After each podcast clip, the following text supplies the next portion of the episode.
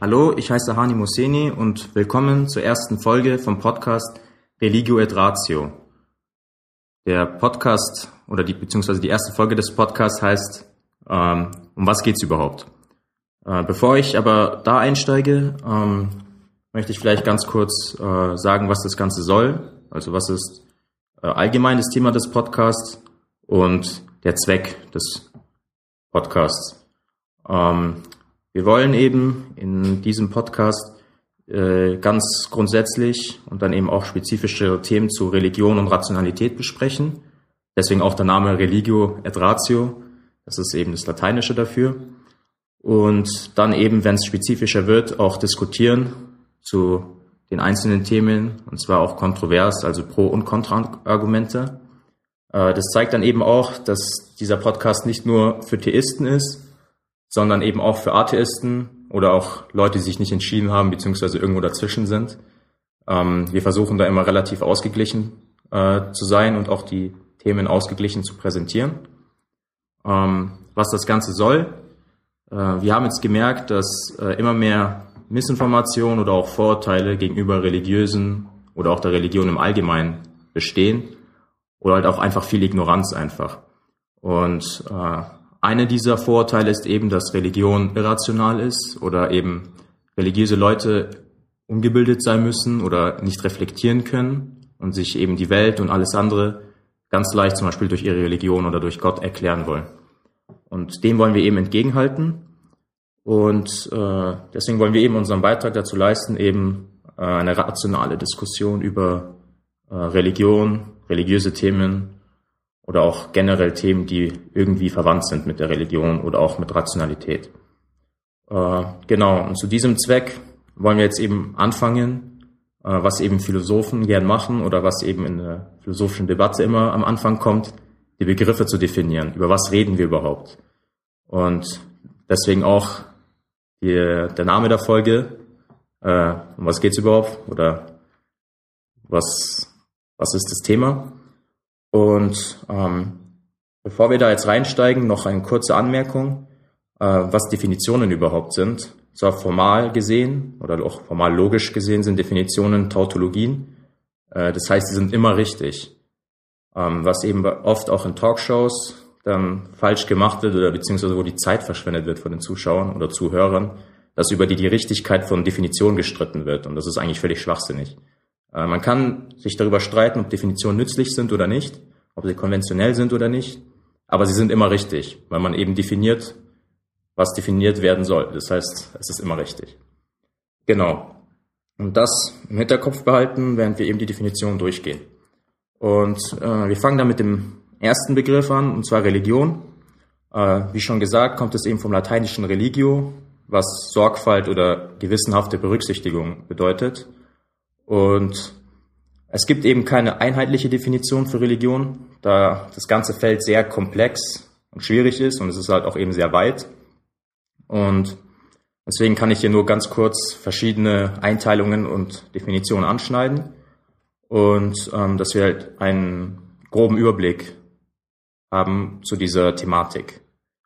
Und so eine klassische Einteilung ist immer ähm, theistische und atheistische Religion, wobei man ja mit Religion immer irgendeinen Gottesglauben assoziiert. Das heißt, oft wird eigentlich Atheismus und Religion so als Gegenbegriff oder als, als gegenteilige Begriffspaar wahrgenommen, was eigentlich gar nicht der Fall ist. Ähm, weil zum Beispiel der Buddhismus, eine der fünf Weltreligionen, eben eine atheistische Religion ist im Kern, da es gar keine Gottheit gibt, die man anbetet. Oder ist so eine Art Prophet, der diese Religion sozusagen gegründet hat, durch seine Lebensphilosophie oder seine Weisheiten. Äh, es gibt aber nicht wirklich einen Gott, den man anbeten muss oder irgendeine übernatürliche Macht, dem, dem man sich unterwerfen muss. Also wird eigentlich Buddhismus quasi eine artistische Religion sein. Viele sagen aber auch zum Buddhismus, dass es gar keine Religion ist, sondern einfach eine Lebensphilosophie. Genau. Und die theistischen Religionen oder Theismus kann man nochmal unterteilen in, äh, unter monotheistischen, polytheistischen und pantheistischen Religionen. Äh, wobei Monotheismus äh, einer der weitesten verbreiteten Religionen auf der Welt ist, ähm, und zwar eben Islam, Christentum und Judentum. Ähm, das ist eben ein Eingottglaube. Mono heißt eben eins und äh, Theismus oder beziehungsweise vom äh, heißt dann eben Gott. Also ein Gottglaube. Und Poly heißt eben viele, deswegen Polytheismus, viel Gottglaube. Da zieht zum Beispiel der Hinduismus dazu. Äh, Pantheismus ist bisschen weniger bekannt so. Ähm, was das heißt, Gott wird sozusagen mit der Welt gleichgesetzt. Also ist alles sozusagen Gott. Die Welt ist Gott oder das Universum ist Gott. Und ähm, das wird halt oft so in auch New Age-Strömungen vertreten. Genau. Ähm, das war jetzt so eine grobe Einteilung der Religionen. Äh, allgemein betrachtet sind Religionen eine Art von Weltanschauung, wo eben oft sakrale Elemente eine Rolle spielen. Muss jetzt nicht unbedingt ein allmächtiger Gott sein, aber es hat immer so eine heilige Komponente und damit zusammenhängend dann eben Praxis und Rituale. Ähm, das wird eben so gängig unter einer Religion verstanden. Äh, in der äh, Religionssoziologie versteht man Religion oft funktionalistisch. Das heißt, dass man sich die äh, Konsequenzen der Religion anschaut, beziehungsweise wie oder was für einen Einfluss hat die Religion auf Gesellschaft, auf Kultur, auf Wirtschaft, wie auch immer, auch auf Sport, auch auf so typisch eigentlich nicht religiöse Themen. Und ähm, eben welche Normen und Werte diese Religion hervorrufen. Das heißt, so sakrale Elemente, Gottesglauben und so weiter, das ist eigentlich, spielt alles überhaupt keine Rolle, sondern ähm, wie äh, handeln die Menschen oder wie wird die Gesellschaft strukturiert durch die Religion. Das ist sozusagen im, im Zentrum dieser funktionalistischen Definitions, dieses Definitionsversuches. Äh, Im Gegenzug dazu gibt es, den, gibt es die essentialistische Definition. Und diese Definition versucht eben über den Inhalt der Religion, die Religion zu definieren. Hier steht eben der Bezug äh, zur Allmacht oder zum Transzendentalen oder zum Übernatürlichen äh, im Zentrum dieser Definition und eben auch die Beziehung der Menschen zu dieser allmächtigen oder transzendentalen, übernatürlichen Entität. Muss jetzt auch nicht wieder unbedingt ein Gott sein, können viele Götter sein, kann auch einfach eine unpersönliche Kraft sein.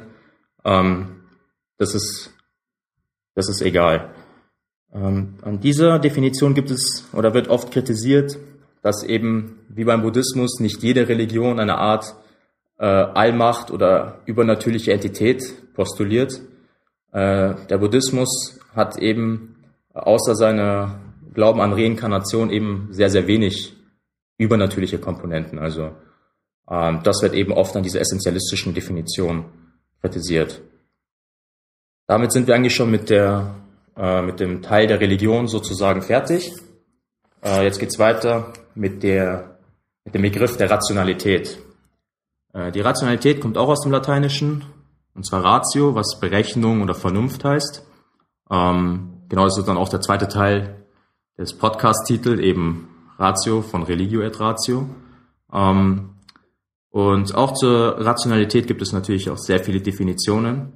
Äh, wir beschränken uns aber auf zwei Definitionsversuche, ähnlich jetzt wie bei den Religionen.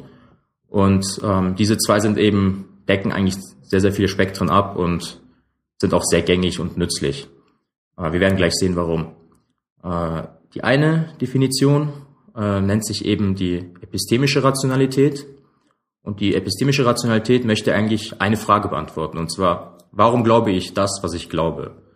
Ähm, die epistemische Rationalität ist also damit beauftragt, die Wahrheit zu finden, also die Suche nach der Wahrheit oder nach dem Richtigen Wobei richtig jetzt nicht normativ gebraucht wird, sondern rein einfach, was ist in der Welt vorhanden, was ist sozusagen also die Wahrheit.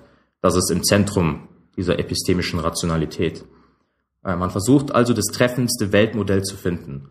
Äh, eine Metapher, die man sich da äh, ins Gedächtnis rufen kann, ist, dass es die Welt gibt und eine Karte, also sozusagen eine Weltkarte.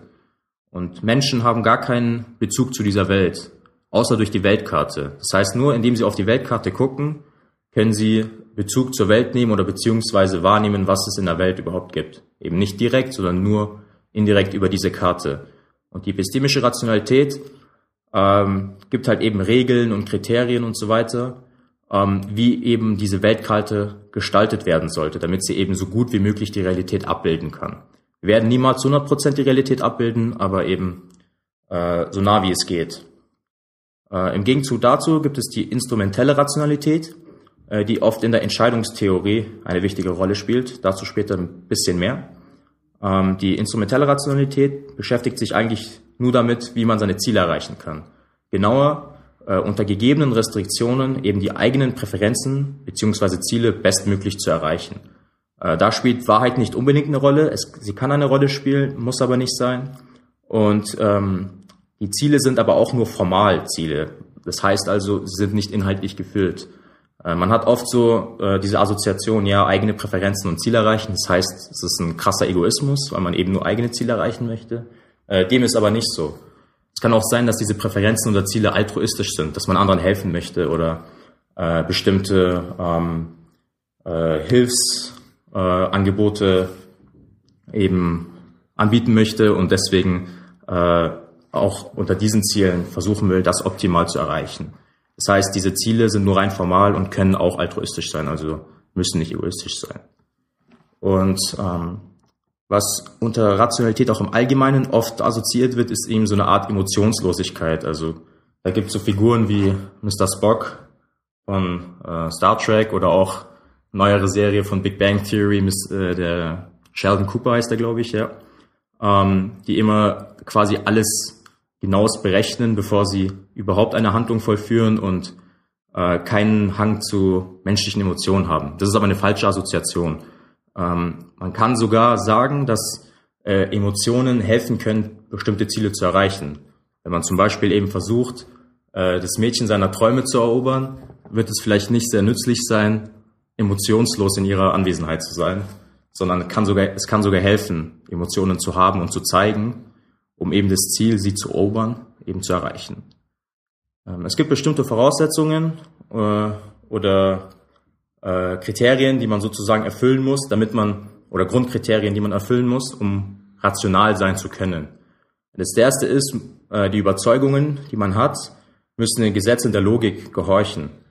Ähm, ich kann jetzt hier nicht ganz detailliert drauf eingehen, aber ein Beispiel vielleicht.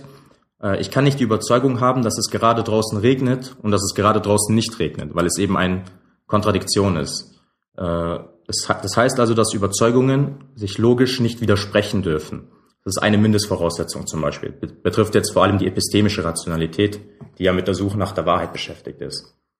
Äh, zweite Voraussetzung ist eben die Bayesianische Wahrscheinlichkeitstheorie. Was das heißt, ähm, rationale Leute dürfen nicht in ein Schwarz-Weiß-Denken verfallen, äh, sondern sie rechnen immer mit Wahrscheinlichkeiten.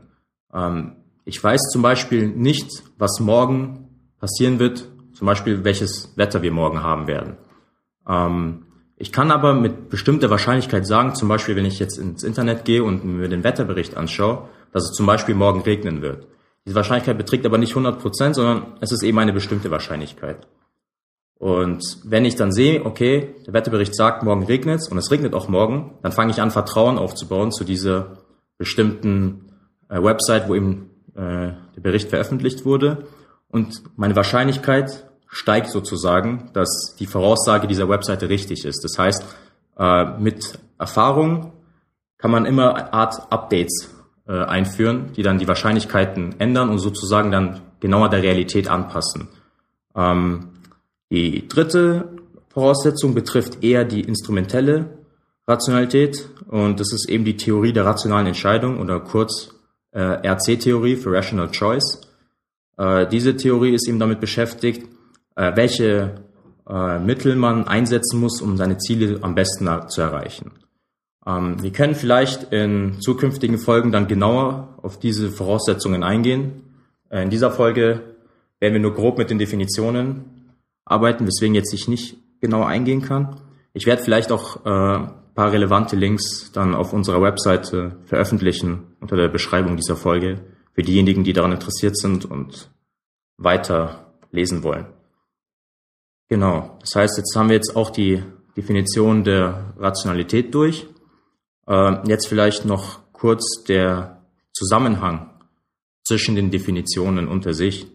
Also wenn man sich die essentialistische und funktionalistische Definition der Religion anschaut, ähm, sind relativ nebeneinander. Das heißt, die stören sich nicht oder müssen sich nicht unbedingt widersprechen, aber unterstützen sich sozusagen auch nicht gegenseitig. Das heißt, es sind einfach zwei gesonderte Aspekte, die man sich äh, oder zwei gesonderte Blickwinkel, die man auf die Religion haben kann. Und zwar eben, woher kommt die Religion und äh, wozu ist die Religion gut oder was für Folgen hat sie. Äh, bei der Rationalität sieht es ein bisschen anders aus.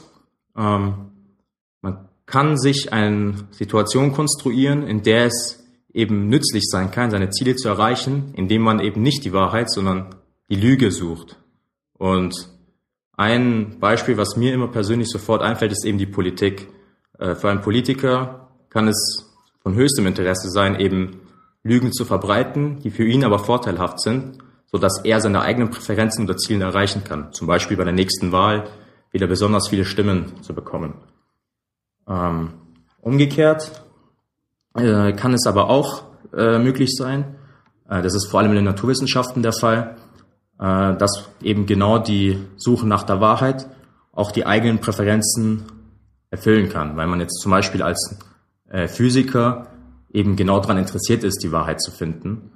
Ähm, das heißt, epistemische instrumentelle Rationalität fällt zusammen und ist sozusagen eins, weil eben die Präferenz oder das Ziel ist eben genau die Wahrheit. Also es muss sich nicht widersprechen, aber es kann sich widersprechen. Ähm, was jetzt die, äh, der Zusammenhang zwischen der Definition der Religion und der Rationalität betrifft, so kann man ein paar Analogien finden, und zwar eben einmal zwischen der epistemischen Definition der Rationalität und der äh, essentiellen Definition der Religion. Wenn wir uns nochmal erinnern, die essentielle Definition der Religion beschäftigt sich ja damit, äh, Bezug zur Allmacht oder zum Übernatürlichen. Und die Religion hat ja den Anspruch, dass ihre Inhalte wahre Inhalte sind. Das heißt, es gibt wirklich den Gott, der in der Offenbarung eben äh, postuliert wird. Das heißt, hier deckt sich sozusagen epistemische Rationalität und äh, essentialistische Religionsdefinition, weil die, die, Religion sozusagen der Weg zum Ziel ist, also der Weg zu der Wahrheit. Ähm, der anderen Seite genauso zwischen instrumenteller Rationalität und funktionalistische Definition lässt sich auch eine Analogie finden, da man eben die Religion auch natürlich brauchen oder missbrauchen kann, kommt eben auf den Fall an, äh, um die Präferenzen oder Ziele zu erreichen. Sagen wir, ähm, eine Person hat eben jetzt das Bedürfnis, äh, Macht über andere Menschen zu haben und äh, auch äh, sie wirtschaftlich zum Beispiel auszunutzen. Äh, sie kann eben die Religion benutzen oder auch eine neue Religion erfinden einfach, wir nennen das heutzutage Sekten, um die Menschen sozusagen äh, unter Kontrolle zu bekommen und dann ihnen zum Beispiel einzureden, dass sie äh, ihm eine bestimmte Geldsumme pro Jahr spenden müssen, damit sie dann ins Paradies kommen können. Äh, die, ähm, die katholische Kirche hat im Mittelalter und dann danach auch oft solche Strategien benutzt. Das fällt einem auch sofort immer in den Sinn ein. Äh, wobei aber die katholische Kirche nicht die einzige Institution ist, die die Religion instrumentell missbraucht hat. Da gibt es ganz, ganz viele Beispiele in der Geschichte. Aber das kann man auch so im Hinterkopf behalten. Das heißt also, wenn man anfängt, die äh, Religion zu kritisieren, im Sinne von sie ist irrational, muss man eigentlich erstmal überhaupt festlegen, was ist die Definition von rational oder irrational oder was ist die Definition von Religion. Wie wir gesehen haben, kommt es jetzt eben eigentlich auf die Definition an, äh, ob jetzt Religion rational oder irrational ist. In vielen Fällen kann es rational sein, religiös zu sein, beziehungsweise die Religion zu benutzen, um eben die eigenen Ziele zu erreichen. Ähm, wir werden aber jetzt dann in den nächsten Folgen dann genauer auf spezifische Themen, äh, die mit Religion oder Rationalität zu tun haben, eingehen und eben diese auch kontrovers diskutieren. Äh, für die erste Folge war es jetzt aber erstmal nur der, den Anspruch, war der Anspruch vorhanden, die Begriffe zu definieren damit wir dann in den nächsten Folgen überhaupt wissen, worüber reden wir. Genau. Jetzt zum Schluss eigentlich äh, wollte ich nur noch anmerken, wenn irgendwelche Vorschläge, Fragen oder Kritik oder einfach nur Kommentare vorhanden sind, wie auch immer, äh, habt ihr zwei Möglichkeiten, diese kundzutun. Auf einer Seite, ihr könnt unsere Website besuchen auf religio.ratio.wordpress.com. Wir haben auch aber unsere eigene E-Mail-Adresse, ähm, das heißt, ihr könnt auch eure äh, Kommentare oder Vorschläge uns per E-Mail schicken. Und zwar äh, heißt E-Mail-Adresse religio.ratio.gmail.com. Ähm, und wir werden schauen, dass wir dann die Vorschläge auch umsetzen können, besonders wenn es halt eben auch äh, thematische Vorschläge sind für die zukünftigen Folgen. In der nächsten Folge werden wir uns dann mit äh, Gottesbeweisen beschäftigen und sie aus Pro- und Kontraseite beleuchten. Ähm, uns erschien es ein logischer äh, Aufbau, da ja in den Religionen Gott oft, oder nicht nur ein Gott, sondern auch einfach übernatürliche Wesen, aber in dem Fall eben Gott, äh, oft eine zentrale Rolle einnimmt und damit eben auch sehr, sehr wichtig ist.